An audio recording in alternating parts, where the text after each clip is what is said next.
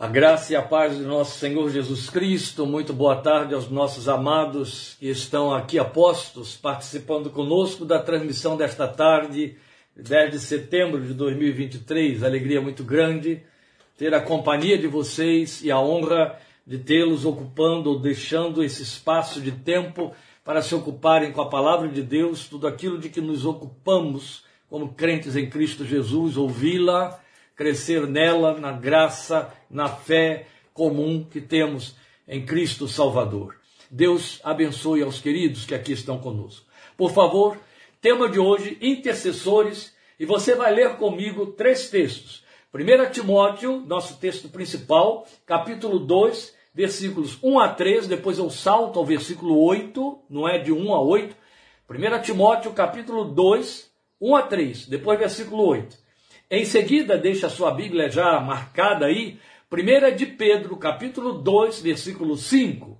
E por último, aquele clássico texto da oração de Salomão na consagração do templo, quando Deus fala com ele, segundo de Crônicas 7:14, a resposta de Deus à oração de Salomão será o nosso último texto a ser lido para abordarmos este tema intercessores. Então, por favor, abrindo a sua Bíblia, nos acompanhando, em 1 Tessalonicenses, capítulo 2, versículos 1 a 3, façamos a leitura da palavra de Deus. Antes de tudo, recomendo que se façam súplicas, orações, intercessões e ações de graças por todos os homens, pelos reis e por todos os que exercem autoridade, para que tenhamos uma vida tranquila e pacífica com toda a piedade e dignidade isso é bom e agradável perante Deus, nosso Salvador, que deseja que todos os homens sejam salvos e cheguem ao conhecimento da verdade. Eu li aí o versículo 4. Agora também. Agora vamos ao versículo 8. Quero, pois, que os homens orem em todo lugar, levantando mãos santas, sem ira e sem discussões. Ato contínuo por favor, passe ao texto de 1 de Pedro, capítulo 2, versículo 5, onde a palavra de Deus diz para nós, nesta formatação da nova versão internacional: Vocês também estão sendo utilizados como pedras vivas na edificação de uma casa espiritual para serem sacerdócio santo, oferecendo sacrifícios espirituais aceitáveis ou agradáveis a Deus como dizem outras versões, por meio de Jesus Cristo. Por último, o clássico texto de 2 de Crônicas 7, 14 a 15, eu lerei também o versículo 15, que compõe uma das mais belas canções da nossa inologia moderna. Como acabamos de ouvir o Josino Lopes aí cantando Bendita Hora de Oração do cantor cristão. E o texto de 2 de Crônicas 7, de 14 a 15 diz: Se o meu povo, que se chama pelo meu nome, se humilhar e orar e me buscar e se converter dos seus maus caminhos, então eu ouvirei dos céus, perdoarei os seus pecados e sararei a sua terra.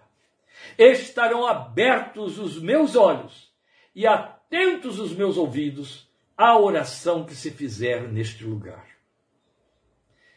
Eu presumo que a maior parte dos que participam conosco de nossas minutas conhece estes textos que acabamos de ler. Mas são eles que se enquadram, que dão o ponto de sustentação para o nosso tema. Nosso tema hoje é intercessores. Ora, partindo daquele ponto inicial que foi seguidores, viemos falando então dos desdobramentos dos seguidores, ou as funções dos seguidores. Ficou claro, eu espero, domingo passado, que nós estivemos considerando que fomos estabelecidos para sermos adoradores, na condição de filhos que adoram o seu Deus na qualidade de pai. Hoje, então, veremos que o desdobramento é intercessores. Intercessores é o desdobramento dessa função que os seguidores de Jesus têm. E aí quero apenas deixar como reforço de argumentação, meus queridos, Aquilo que já temos frisado bastante, especialmente domingo passado, quando falamos sobre adoradores, que fomos estabelecidos para isso. Estes três textos que lemos, muito especialmente, o texto de 1 Timóteo 2 e o texto de 1 de Pedro 2, nos seus respectivos versículos, estes textos, também, segundo Crônicas 7, 14 e 15, mas estes textos das cartas de Paulo a Timóteo, de Pedro a, a, a toda a igreja, eles mostram esta função precípua de termos sido estabelecidos para sermos intercessores. Crentes que assumem a missão de interceder.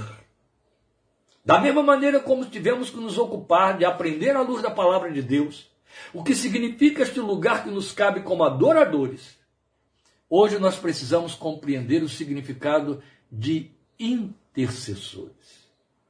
Então, tanto quanto fomos posicionados para sermos adoradores, nós fomos estabelecidos para sermos intercessores. E eu gostaria muito que essa fraseologia fosse é, ficasse, além de ser redundante, ela ficasse sendo é, é, intensa no seu sentido, no seu entendimento. Estabelecidos para sermos. Estabelecidos para sermos. Sermos intercessores. Por que, que eu estou dizendo que seria importante que isso ficasse muito bem frisado e fixado? Porque se não cumprirmos estas funções minimamente, estamos em desobediência. Estamos fracassando na razão pela qual fomos conquistados pela fé em Cristo Jesus e por sua obra na cruz do Calvário. Tanto a adoração quanto a intercessão são funções precípuas do crente em Cristo. Mas se como nós vimos semana passada, Existe a possibilidade de alguém adorar sem conhecer. Jesus disse isso para a mulher samaritana e Paulo disse isso para aqueles pagãos na Grécia. Outro tanto, a intercessão pode deixar de acontecer por ficar restrita ao processo espiritual chamado de oração. Assim como a adoração, as pessoas sintetizam e reduzem ao sentido de louvar. Ah, eu estou adorando a Deus, aí canta. O cantor disse: Adorei a Deus.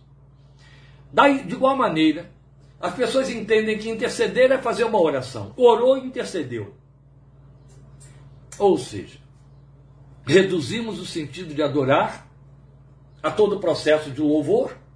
E outro tanto podemos achar que quando estamos orando, estamos intercedendo de forma automática. Não.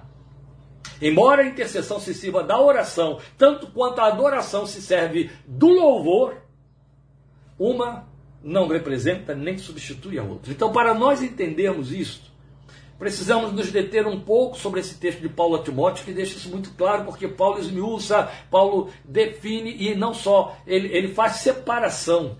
Então é muito importante que ele use esses construtos para mostrar para nós que eles se associam, mas são diferenciados. E aí, como recomendamos sempre a quem examina a palavra de Deus, quem medita na palavra de Deus, questione o texto sempre. Por que assim? Por que, está desse jeito? Alguma resposta vem. Então, nesse texto de 1 Timóteo 2, de 1 a 3, especialmente, Paulo faz distinção. Ele não faz sinonimação, ele faz distinção em cada construto. Súplicas, orações, intercessões e ações de graças. Ele trabalha com quatro e os diferencia. Ele não está jogando tinta fora, pena fora, papiro fora, para falar de oração generalizada. Não. Ele foi bem sucinto. E o texto diz, vamos voltar a ele, antes de tudo, eu recomendo que se façam, aí diz, súplicas, orações, intercessões e ações de graças por todos os homens. É bonito quando você ouve, o ouve dizer no versículo 3, isso é bom e agradável perante Deus, nosso Salvador. Está falando de Jesus. Então, quase que exclusivamente, meus queridos, nós reduzimos a missão de orar a súplicas. A maioria esmagadora, mas quando eu digo maioria esmagadora, eu estou falando quase que maioria absoluta da cristandade, entende que oração traduz pedir, suplicar. Que orar é pedir. E é fato Aí eu falo como pastor, como homem de Deus, como homem com uma caminhada de cinco décadas.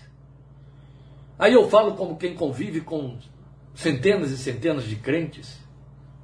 Alguns. Não sei por que eu vou dizer alguns, porque aí eu estou reduzindo demais. A maioria atravessa a sua vida de fé, por mais longa que seja, toda ela, quando ora, reduzida a ideia de suplicar. Vamos orar, aí pede. Só pedir. Jesus nos mandou pedir. Nós temos salmos em que os salmistas estão pedindo. Os profetas repetem a palavra de Deus dizendo que queremos, devemos buscá-lo e pedir a Ele. A questão é que a orientação divina e o propósito de Deus não determinou e nem estabeleceu que nos aproximarmos dele em oração teria de se reduzir à ideia de pedir e que só devemos nos chegar diante de Deus em oração para pedir, de jeito nenhum. Não é isso. Então precisamos aprender que ao orar, eu posso ou não suplicar. Ao orar, eu posso ou não render graças. Ao interceder, eu vou suplicar e orar e até render graças. Acompanhe isso para que você perceba o significado desses pensamentos. Entende? E isso é inevitável. Ao interceder, eu vou repetir. Eu vou suplicar, eu vou orar e até render graças por inevitabilidade. E este é o ponto no texto, onde a ênfase de Paulo recai sobre o em favor de todos os homens. É nesta colocação em favor de todos os homens que está o sentido pleno de interceder e de intercessão. A palavra, na verdade, ela tem uma etimologia em cima de um fato. Havia intercessores na antiguidade, no tempo das grandes soberanias dos grandes dominadores que eram os intercessores. Os intercessores eram os que representavam o povo, uma comunidade ou uma família, e tinham acesso ao rei, que detinha o poder de determinar e tinha o poder da riqueza também para favorecer. E então o intercessor chegava diante do rei e fazia uma petição a favor de quem ele estava representando. Entende? É isso. Daí veio a ideia de intercessão que o Evangelho absorveu. E isso cresce em beleza de seu significado. Porque a Bíblia diz de forma enfática que Jesus é o nosso intercessor presentemente diante de Deus Pai. É belo, é belo e é belo. Você pensar que o Filho de Deus consumou toda a obra que ele veio realizar depois de encarnado, que ele declara na cruz está consumado, e aí a palavra de Deus diz que ele volta para a presença do Pai. Está sentado à direita da majestade nas alturas, eu estou citando Hebreus capítulo 1, versículos 2, por aí em diante. E ali ele está intercedendo por aqueles a quem ele redimiu e que nele creem. Que lindo que é. Mas percebam o avultamento da beleza quando a palavra de Deus, depois de dizer que Jesus é o sumo sacerdote da nossa fé, e então ele cumpre fielmente a sua função sacerdotal, intercedendo por nós, porque a função do sacerdote é interceder. Ele declara que somos sacerdócio real, é o texto de 1 de Pedro 2,5, estabelecidos como sacerdócio para, como igreja, como corpo, como povo dele, sermos intercessores a favor do mundo, a favor de terceiros, a favor de outros que não nós mesmos. E intercessor é isso. O intercessor ele suplica a favor de outro. Jesus suplica a nosso favor, mas nos estabeleceu na mesma medida, com autoridade, liberdade, acessibilidade, credibilidade, porque a graça amplificou o espaço para chegarmos diante de Deus Pai. E em nome de nosso intercessor, de nosso Senhor Jesus Cristo, por causa da sua obra, sermos nós mesmos intercessores a favor de outros. Avulta ainda mais a beleza quando sabemos que Deus, ao nos estabelecer como intercessores e nos dar acessibilidade à Sua presença para fazermos isso, também nos deu credibilidade. Isso é graça. Ou seja, Ele diz: Eu te ouvirei. Glória ao seu nome. Estarão atentos os meus ouvidos para a oração que se fizer neste lugar. Vezes sem conta pregando, ensinando, aconselhando, orientando crentes quanto à oração, especialmente pregando para públicos, para povo, para igrejas reunidas, exaustivamente. Eu exortei o povo de Deus e tenho exortado dizendo isso. Se crescemos mais no compromisso de Deus com a oração, oraríamos mais. Se crescêssemos no, na funcionalidade do mistério chamado oração, nós a usaríamos mais. Se nós entendêssemos o que significa orar, porque orar representa nos colocar na presença da majestade nas alturas, oraríamos mais só para usufruir dessa presença. Então, orar, de acordo com esse texto, é a generalização do exercício de falar com Deus, porque orar é falar com Deus, é conversar com Deus. Mas este exercício pode ter ocupação específica, que sintetiza o ato de orar. É quando Paulo distribui essa ocupação específica: suplicar, interceder, render graças. Entende? Orar envolve tudo isso. Mas elas são específicas em suas funcionalidades. Então, ao orar, eu posso pedir ou não, interceder ou não, render graças ou não. Mas se eu suplicar, eu estou orando. Se eu interceder, eu estou orando. Se eu render graças, eu estou orando. Se eu fizer as três coisas, eu estou orando. Percebe? É generalizado. Então, suplicar, para agora sintetizar ou trabalhar com a síntese, é levar um pedido ou vários pedidos específicos diante de Deus. Então é como apresentar a Deus as necessidades de terceiros e a nossa também. Isso é suplicar. Eu estou apresentando necessidades. Eu estou pedindo a favor de alguém com a sua carência. E a Bíblia exaustivamente nos manda orar. E Tiago enfatiza para mim, para você, orem uns pelos outros. É tanto investimento em, em, em nos mandar orar, em determinar que oremos o próprio Senhor Jesus, no momento de sua grande aflição, chega para os três que representavam o colégio apostólico, Pedro, Tiago e João, e diz para eles: vigiem e orem. O espírito está pronto, mas a carne é fraca. Vigiem e orem. Paulo, o homem que mais conhecemos como quem entrava na presença de Deus para orar, escreve para os seus conversos, neonatos na fé, e diz para eles, os crentes de Filipos, os crentes de Tessalonicenses, de Tessalônica, orem por mim. E orem por mim para que me seja aberta a, a, a, a liberdade para a palavra. Orem por mim. Meus queridos, interceder tem outro escopo e é em tudo diferenciado. Porque interceder é um reforço que eu vou dizer agora, mas grave esse reforço. Interceder é ocupar o lugar ou a causa de outro. Então é muito além de súplica. Eu posso suplicar sem ocupar o lugar de outra pessoa. Mas como intercessor, eu estou fazendo como intercessor histórico, aquele que eu citei diante do rei. Eu estou representando alguém como se eu fosse um advogado. Eu estou assumindo a causa dessa outra pessoa, seja pessoa, instituição ou povos. E a Bíblia está plena de exemplos clássicos e históricos, não só dessas eh, extraordinárias ações intercessórias, quanto do envolvimento de Deus nisso, cumprindo um mistério que nunca vamos entender, porque é da competência de Deus. E por quê? Porque interceder é exercer sacerdócio. O sacerdócio é uma, o sacerdote era uma ponte. Ele era um elo de ligação entre o suplicante e Deus. Por isso Jesus é o sacerdote da nossa fé. E aí eu estou me repetindo. Deus estabeleceu que eu e você exercemos sacerdócio santo diante do Senhor.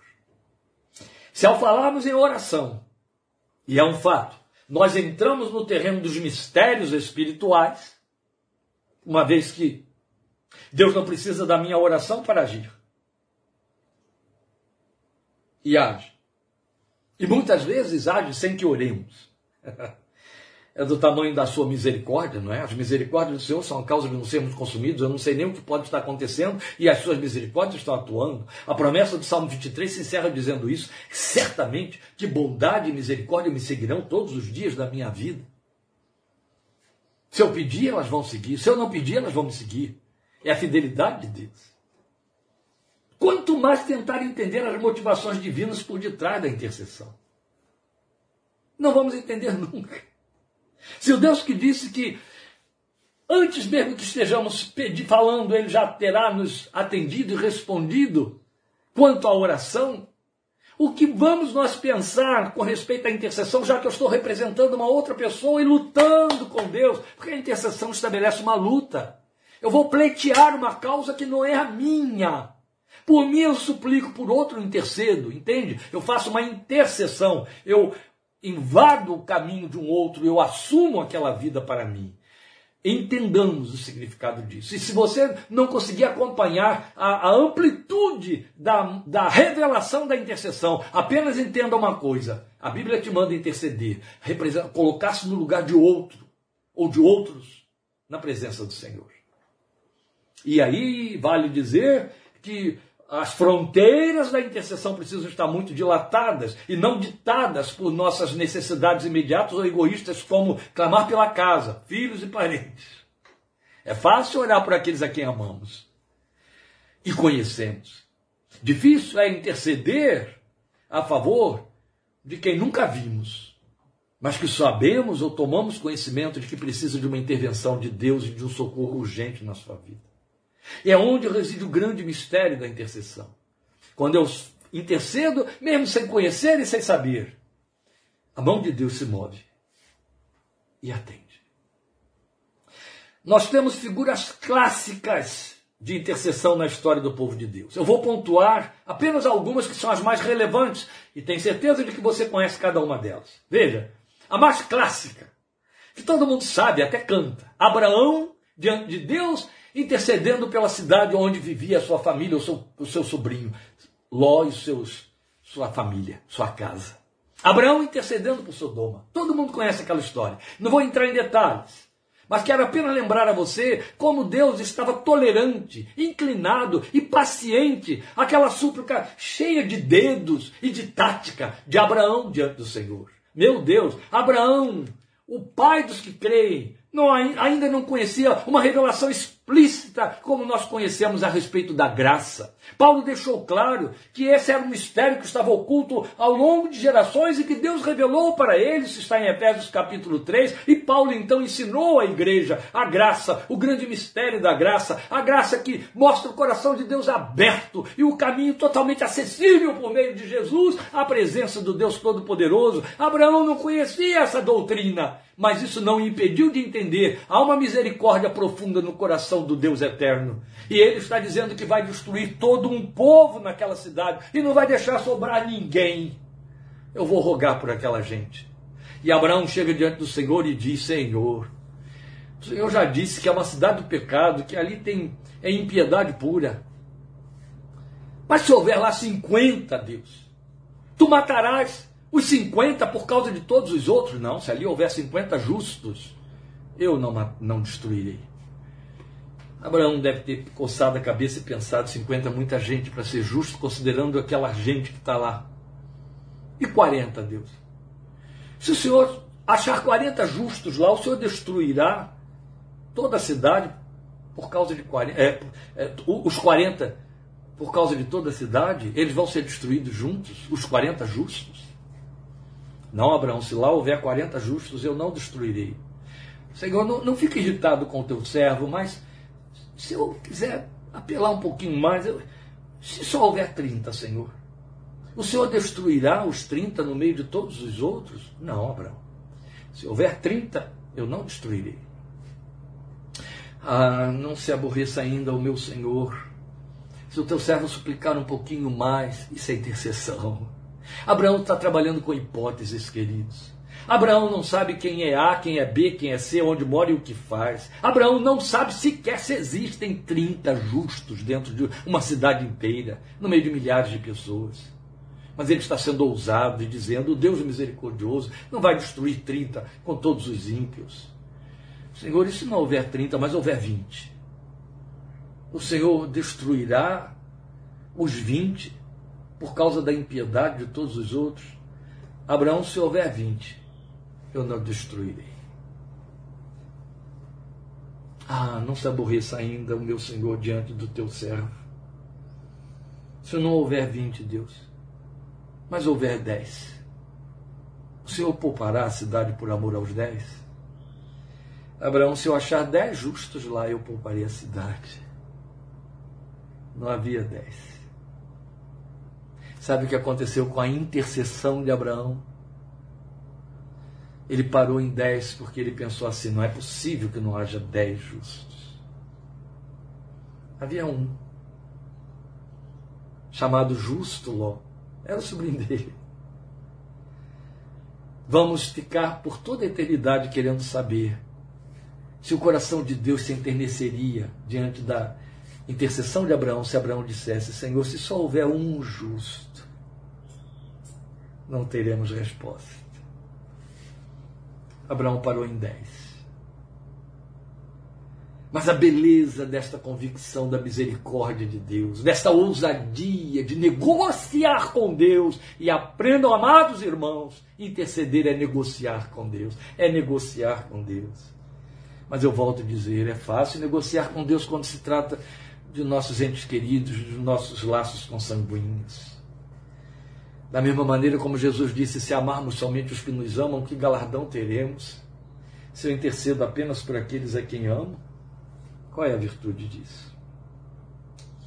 Depois nós vamos ter um exemplo clássico Está em Números capítulo 14 também, é Moisés intercedendo pelo povo de Israel, depois de Deus ter determinado destruir aquele povo por causa da sua crassa rebeldia afrontosa contra o Deus misericordioso, naquele episódio lá dos dez espias que vieram com um relatório péssimo, contrariando a promessa de Deus, e só Josué e Caleb é que confirmaram pela fé a visão de fé que tiveram das terras, e então o povo murmurou contra Moisés, contra Arão e contra Deus, e Deus resolveu destruir o povo e disse a Moisés: sai do meio desse povo, eu vou te levantar um povo ainda mais forte do que esse, mas eu vou destruir esse aí. E aí Moisés começa a interceder. É lindo quando você abre a sua Bíblia em Números 14 e vê a partir do versículo 11 essa intercessão intensa e apaixonada de Moisés por aquele povo. Oh Deus, o que vão dizer os outros a respeito da tua palavra, da tua promessa, da tua fidelidade, do teu poder? Vão dizer, tá vendo? Deus prometeu dar a eles uma outra terra, tirou do Egito, mas não foi possível, não foi capaz, não conseguiu.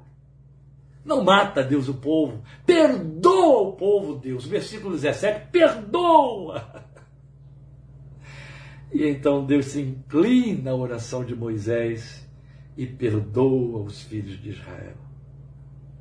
Mas logo em seguida o povo endurece ainda mais o coração. O povo se rebela ainda mais, o povo se levanta também contra Arão. E aí Deus diz: Eu vou destruir essa gente. E envia uma praga que começa a matar. 70 mil vão morrendo.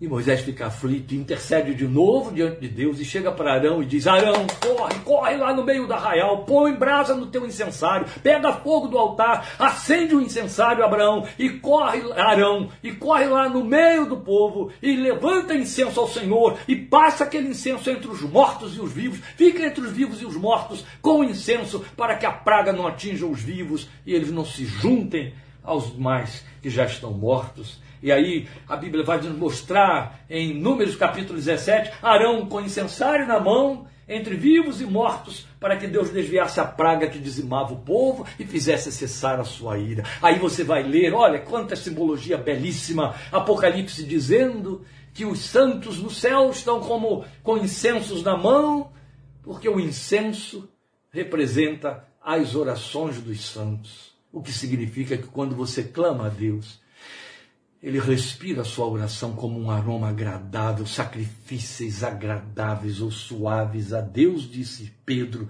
nesse texto que citamos, e é a sua oração intercessória. Que Deus recebe, isso aplaca a sua ira, isso move seu coração. A oração tem esse poder. O coração do crente, a vida do crente em oração tem esse poder. Não é de dobrar a soberania de Deus, mas de ser cooperador de Deus na sua súplica. Entende? Bater a mão com alguém. Esta é uma linguagem muito linda da cultura antiquíssima, distante de nós por milênios, mas observada pelo povo de Israel na antiguidade. Quando o homem tinha uma demanda pública, naquele tempo não havia reis e havia juízes e também não havia magistrados, mas os anciãos da terra se reuniam para discutir algum problema é, é, da cidadania e tomar decisões e executar leis. Então, quando alguém tinha uma demanda, e essa demanda era pública, e o que acontecia é que aquele homem que tinha uma causa, ele ia aos anciãos que se sentavam na porta da cidade para julgar, e apresentava a sua causa.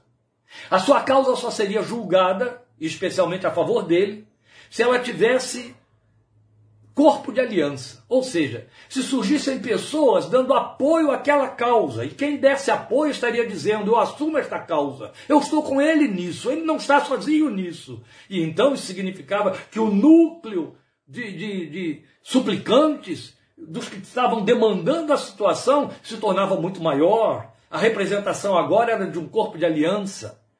E segundo a historicidade, o que nós temos é que aquele que estava demandando a sua causa diante dos anciãos se colocava de frente do público ou para o público, e alguns dos anciãos ou o mais velho deles dizia: há alguém aqui que quer assumir com ele esta causa. E o sujeito ficava lá em pé com a mão estendida assim, ó.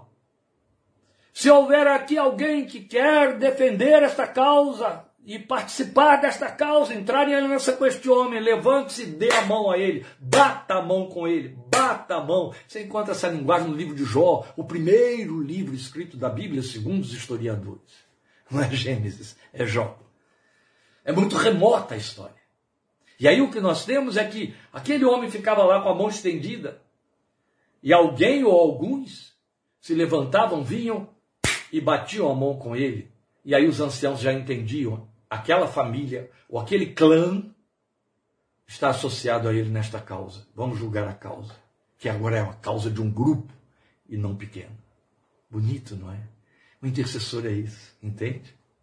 O intercessor é aquele que se levanta diante de Deus e diz: Senhor, eu estou batendo a mão na mão do meu vizinho, eu estou batendo a mão na mão daquela pessoa que eu não conheço, mas por quem me pediram oração para rogar ao Senhor que julgue a causa dele, que socorra, que cure, que transforme, que faça justiça, que livre da injustiça, etc., qualquer que seja a razão da súplica.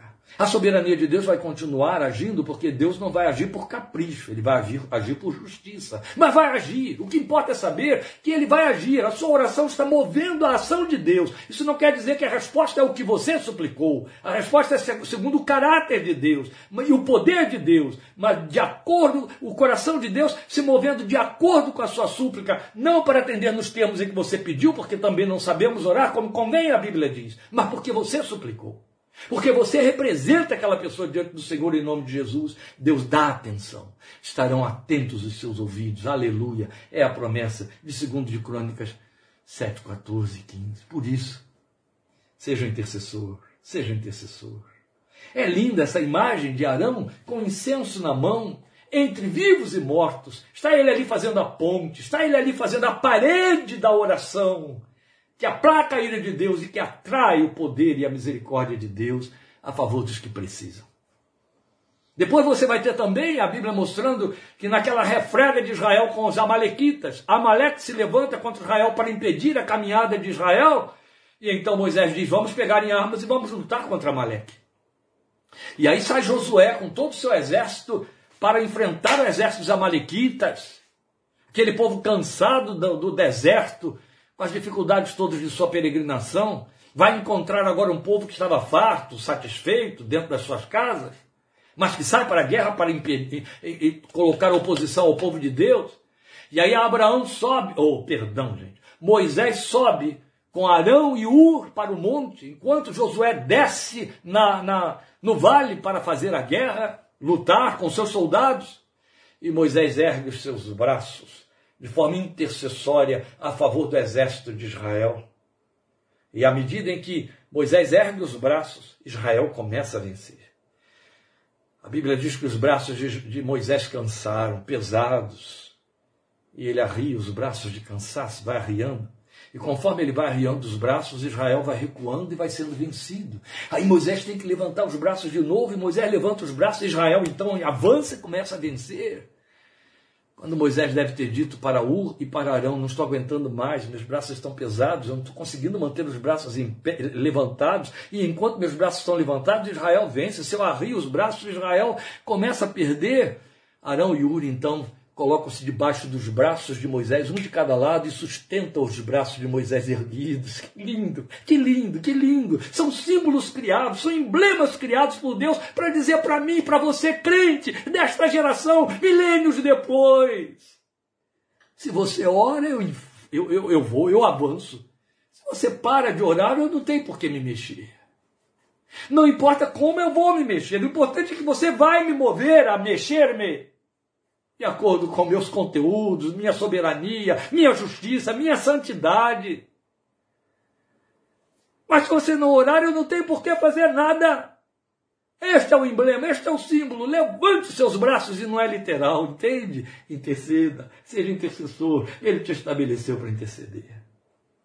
Depois nós vamos ter um outro momento clássico, Esther, junto ao rei Assuero, intercedendo pelo seu povo, que estava com o risco de ser dizimado, segundo aquela estrepulia feita por Amã, inimigo do povo de Deus.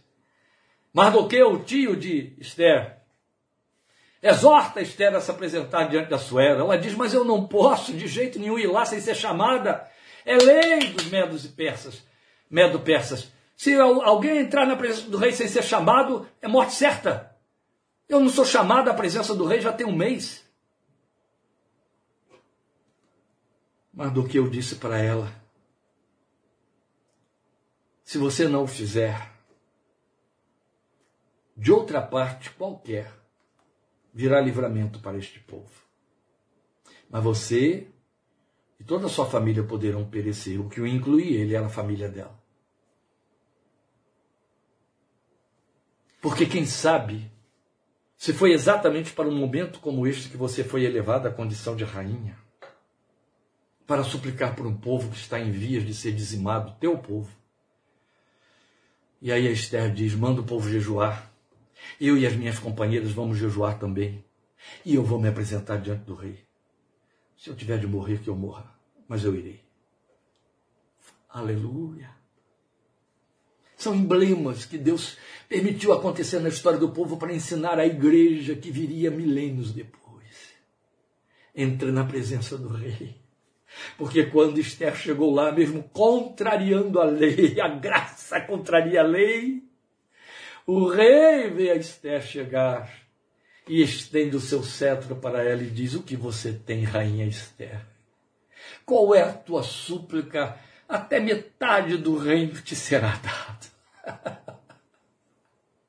São emblemas, meu querido. Interceder é chegar diante do trono da graça, lembram? Hebreus capítulo 4, versículo 16. Chegar diante do trono da graça ousadamente ou confiadamente, como Esther fez. O rei vai estender o cetro dizendo: Estou aberto para te ouvir. Aleluia, aleluia, aleluia. Em cada uma destas instâncias havia mais que oração. Em cada uma destas instâncias que eu citei aqui, havia um colocar-se no lugar de outrem, de forma até aflitiva, desesperadora. Mas como numa negociação, eu estou aqui representando A, eu estou aqui representando B. Tu não te moverás, Deus, tu não farás, Deus. Senhor, Isaías diz assim para mim e para você: não deem descanso ao Senhor até que Ele ponha Jerusalém de volta no seu lugar. Não dê descanso. Que lindo, que lindo que é. E Jesus nos incentiva, nos instiga outro tanto a isso quando ele conta aquela parábola da viúva que insiste com o juiz, que era ímpio. E ela insiste, insiste, insiste que ele no fim, mesmo sendo ímpio, tem de atendê-la de tanto que ela o importuna. Era uma parábola em que Jesus estava dizendo para mim para você sobre orar sem cessar e sem interceder. E ele nos, nos desafia dizendo: se o juiz, que era ímpio, ouviu aquela viúva por conta da sua importunação, quanto mais o Pai Celestial não fará diante de seus filhos, que a eles suplicam dia e noite. Oh Deus! Ele está aberto para nos receber, é a graça. E por que, que a gente não entra lá, não é, meus amados? A figura de Arão, seu incensário, é o emblema mais completo desse exercício do sacerdócio do crente vertido em intercessão. Como é lindo, como é lindo. Mas eu não posso deixar de assinalar o exemplo mais pertinente de intercessão do que aquele que é feito por Paulo diante de Filemão. Se eu for contar, eu repassar aqui a história de Onésimo, Filemão e Paulo, dá uma pregação inteira sozinha, não temos mais tempo para isso. Eu espero estar falando com crentes que leem Bíblia, então conhecem a minúscula carta de Paulo a Filemão para entender do que eu estou falando. Mas é uma, uma carta que é um emblema clássico da intercessão do crente diante do Senhor. Ali está Paulo, um crente, intercedendo a favor de um escravo fujão condenado, Onésimo, diante do seu senhor que tinha pela lei direito de matá-lo porque foi por ele roubado. E aqui está Paulo ocupando um lugar de sacerdote a favor de Onésimo, ao suplicar a Filemão o perdão de Onésimo, receber Onésimo, elevar Onésimo a uma posição que Onésimo, que sempre foi escravo na sua casa, sempre foi servo na casa de Filemão, jamais imaginaria que pudesse acontecer. É uma carta de vinte e poucos versículos. Leia a carta Filemão, entendendo que aqui está a representação de como o coração de Deus está aberto para nos receber na intercessão a favor de terceiros, meus amados. Olha essa situação tão clássica. Filemão tinha um escravo, esse escravo se chamava Onésimo. Pela lei, Filemão era dono do corpo e da vida de Onésimo. Interessante porque o nome Onésimo significa útil no grego. Paulo faz até um trocadilho quando manda a carta para Filemão. Mas sabe através de quem ele manda a carta para Filemão? Através de Onésimo. Por quê? Porque Onésimo fugiu da casa de Filemão, em Éfeso, e foi para um lugar tão longe, foi para Roma. É evidente que Onésimo conhecia Paulo, sabia que Paulo estava preso em Roma, porque várias vezes Onésimo teve de servir a Paulo dentro da casa do seu senhor. Havia uma igreja dentro da casa de Filemão. E é evidente que Onésimo, sendo um servo de Filemão, muitas vezes recebeu Paulo, abriu as portas para Paulo, lavou os pés de Paulo, por ordem de Filemão. E então, quando Onésimo resolve fugir, cobiça algo que Filemão tem, rouba e foge, porque é evidente, ele queria deixar de ser escravo, e para bater em Roma ele tinha que ter condições de sustentar a si próprio para se apresentar como livre ou comprar a sua alforria ou forjá-la. Trapaça já havia naquele tempo. Mas as coisas devem ter dado errado. Ou perdeu todo o dinheiro, ou foi roubado e se viu em má situação. Então, o que, é que ele fez? Procurou saber onde Paulo está. Onde é a prisão de Paulo. E vai procurar por Paulo lá. Ali ele conta toda a história, ali ele se arrepende, Paulo evangeliza. Paulo ministra para ele. Paulo fala da graça, do perdão, da misericórdia de Deus e diz para ele: Mas você tem que voltar para o seu Senhor. E Onésimo sabia, mas só tem uma sentença sobre a minha cabeça. Quando ele me achar de volta, ele me mata. A lei o autoriza a fazer isso. Paulo diz para ele: Eu vou escrever uma carta a seu favor. Você agora é crente, eu reconheço que você é crente, você entregou o seu coração a Jesus.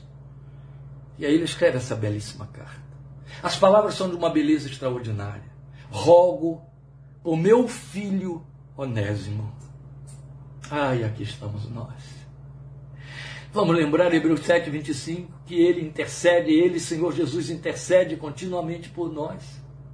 Eu não sei por que, que se inventou que você deve pedir a intercessores decaídos, homens e mulheres, elevados à categoria de santos para interceder por você, quando a Bíblia diz que esta é a função de Jesus e que ele a está exercendo e que ele não falha nesse ministério.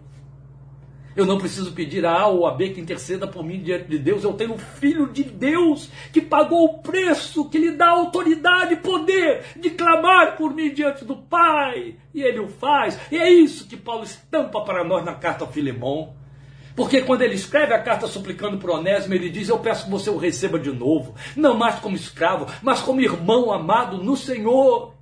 E aí você abre o seu Evangelho de João e vai encontrar Jesus dizendo no capítulo 16: Eu não lhe chamo mais servos, e sim amigos. Eu não quero, Pai, que você o receba mais como servo e nem como aquele ímpio que te defraudou, Pai, mas como filho amado no Senhor. E Paulo diz para Filemão: Eu quero que você o receba como a mim mesmo. Glória a Deus, porque a gente ouve o Filho de Deus dizer em João 17: Eu neles e tu em mim. Ah, Filemão, quando o Onésimo entrar pela sua porta com essa carta, leia a carta e entende. Eu estou pedindo que você veja em Onésimo Paulo, a quem você ama e que ama você. Não mais veja Onésimo, o escravo, fujão, o servo. Veja-o como irmão amado, a quem eu gerei nas minhas prisões. Aí eu fico ouvindo o eco dessas palavras do Filho de Deus a meu favor diante do Pai, dizendo: Meu Pai, recebe-o como filho, recebe-a como filha, porque eu o gerei para ti na minha prisão humana, na terra decaída e tenebrosa. Eu gerei na minha prisão. E aí, Onésimo, o Filemon, se depara com esse, esse encurralamento em que Paulo diz: recebe-o como a mim mesmo. Faça por ele o que você faria por mim. que tremenda ousadia. Pensar pela fé que o Filho de Deus está dizendo isso ao Pai, porque Paulo vai além e ele diz: Olha só, eu quero dizer a você que se ele te deve alguma coisa, se ele te fraudou, te ofendeu, causou algum prejuízo a você? Ora, eu e você sabemos muito bem quantos, quais e como causamos pelos nossos pecados. E ali está Paulo dizendo: se ele fez, porque se ele fez, ele sabia o que Onésimo tinha feito. Talvez para fazer eco com as palavras de Isaías que disse: Dos teus pecados não me lembrarei mais. Aleluia. Se ele fez, põe na minha conta. Está lá na carta, amados. Eu fico imaginando o Filho de Deus diante do Pai dizendo: Ele fez ou se fez.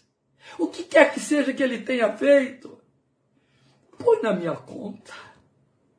Paulo diz assim: Eu te pagarei. Mas eu imagino o Filho de Deus mudando o tempo verbal e dizendo: Eu já paguei, Pai. Eu já paguei. Aleluia. Isso é intercessão. Isso é intercessão. Glória a Deus. Glória a Deus. Somos chamados a interceder assim, tal como Paulo fez por Onésimo diante de Filemão. Por último, jungindo esses textos aí de 1 de Pedro 2,5, com o 2 de Crônicas 7, 14 e 15, que foi o texto que eu falei, vamos ler lá o texto clássico. Eu quero mostrar para os queridos a responsabilidade que pesa sobre nós como povo de Deus nesta geração. Pedro diz: Olha, ele estabeleceu vocês como sacerdócio santo para que ofereçam sacrifícios suaves, sacrifícios agradáveis a Deus. Ele te estabeleceu para ser intercessor nesta geração. Deus estabeleceu Israel como nação sacerdotal a favor de todas as nações da terra para cumprir a palavra que ele tinha dado a Abraão, dizendo: Em ti serão benditas todas as famílias da terra. Estabeleceu um povo que veio como é, descendente da fé que teve o pai Abraão. E esse povo falhou e não cumpriu a sua missão sacerdotal a favor dos povos da terra. E então Deus levantou a igreja. E ao levantar a igreja, eu e você, ele diz: Em ti serão benditas as famílias da terra. Eu estabeleci você como sacerdócio real. Interceda, interceda. Israel falhou. Israel deixou de cumprir a sua missão. Mas Deus não deixou de dar sequência ao seu propósito. Como Jó disse, nenhum dos seus planos pode ser frustrado. Aí ele levantou a mim e a você, levantou a igreja como seu sacerdócio real em todos os tempos. A igreja que já atravessa a história há mais de dois mil anos. Para quê? Para clamarmos a favor da terra e dos povos. É exatamente o texto de 2 de Crônicas 7,14. Se o meu povo, que se chama pelo meu nome, se humilhar, orar, buscar a minha face, se arrepender dos seus maus caminhos, eu ouvirei dos céus. Eu perdoarei os seus pecados. Eu sararei a sua terra. A condição é que esse povo clame a mim, se arrependa de seus maus caminhos. E ainda, ele declara, estarão abertos os meus olhos e atentos os meus ouvidos à oração que se fizer neste lugar. Mas como é que a gente reage? Como é que nós entramos aí? Mais fácil pedir que outros orem por nós e por nossos filhos, não é assim?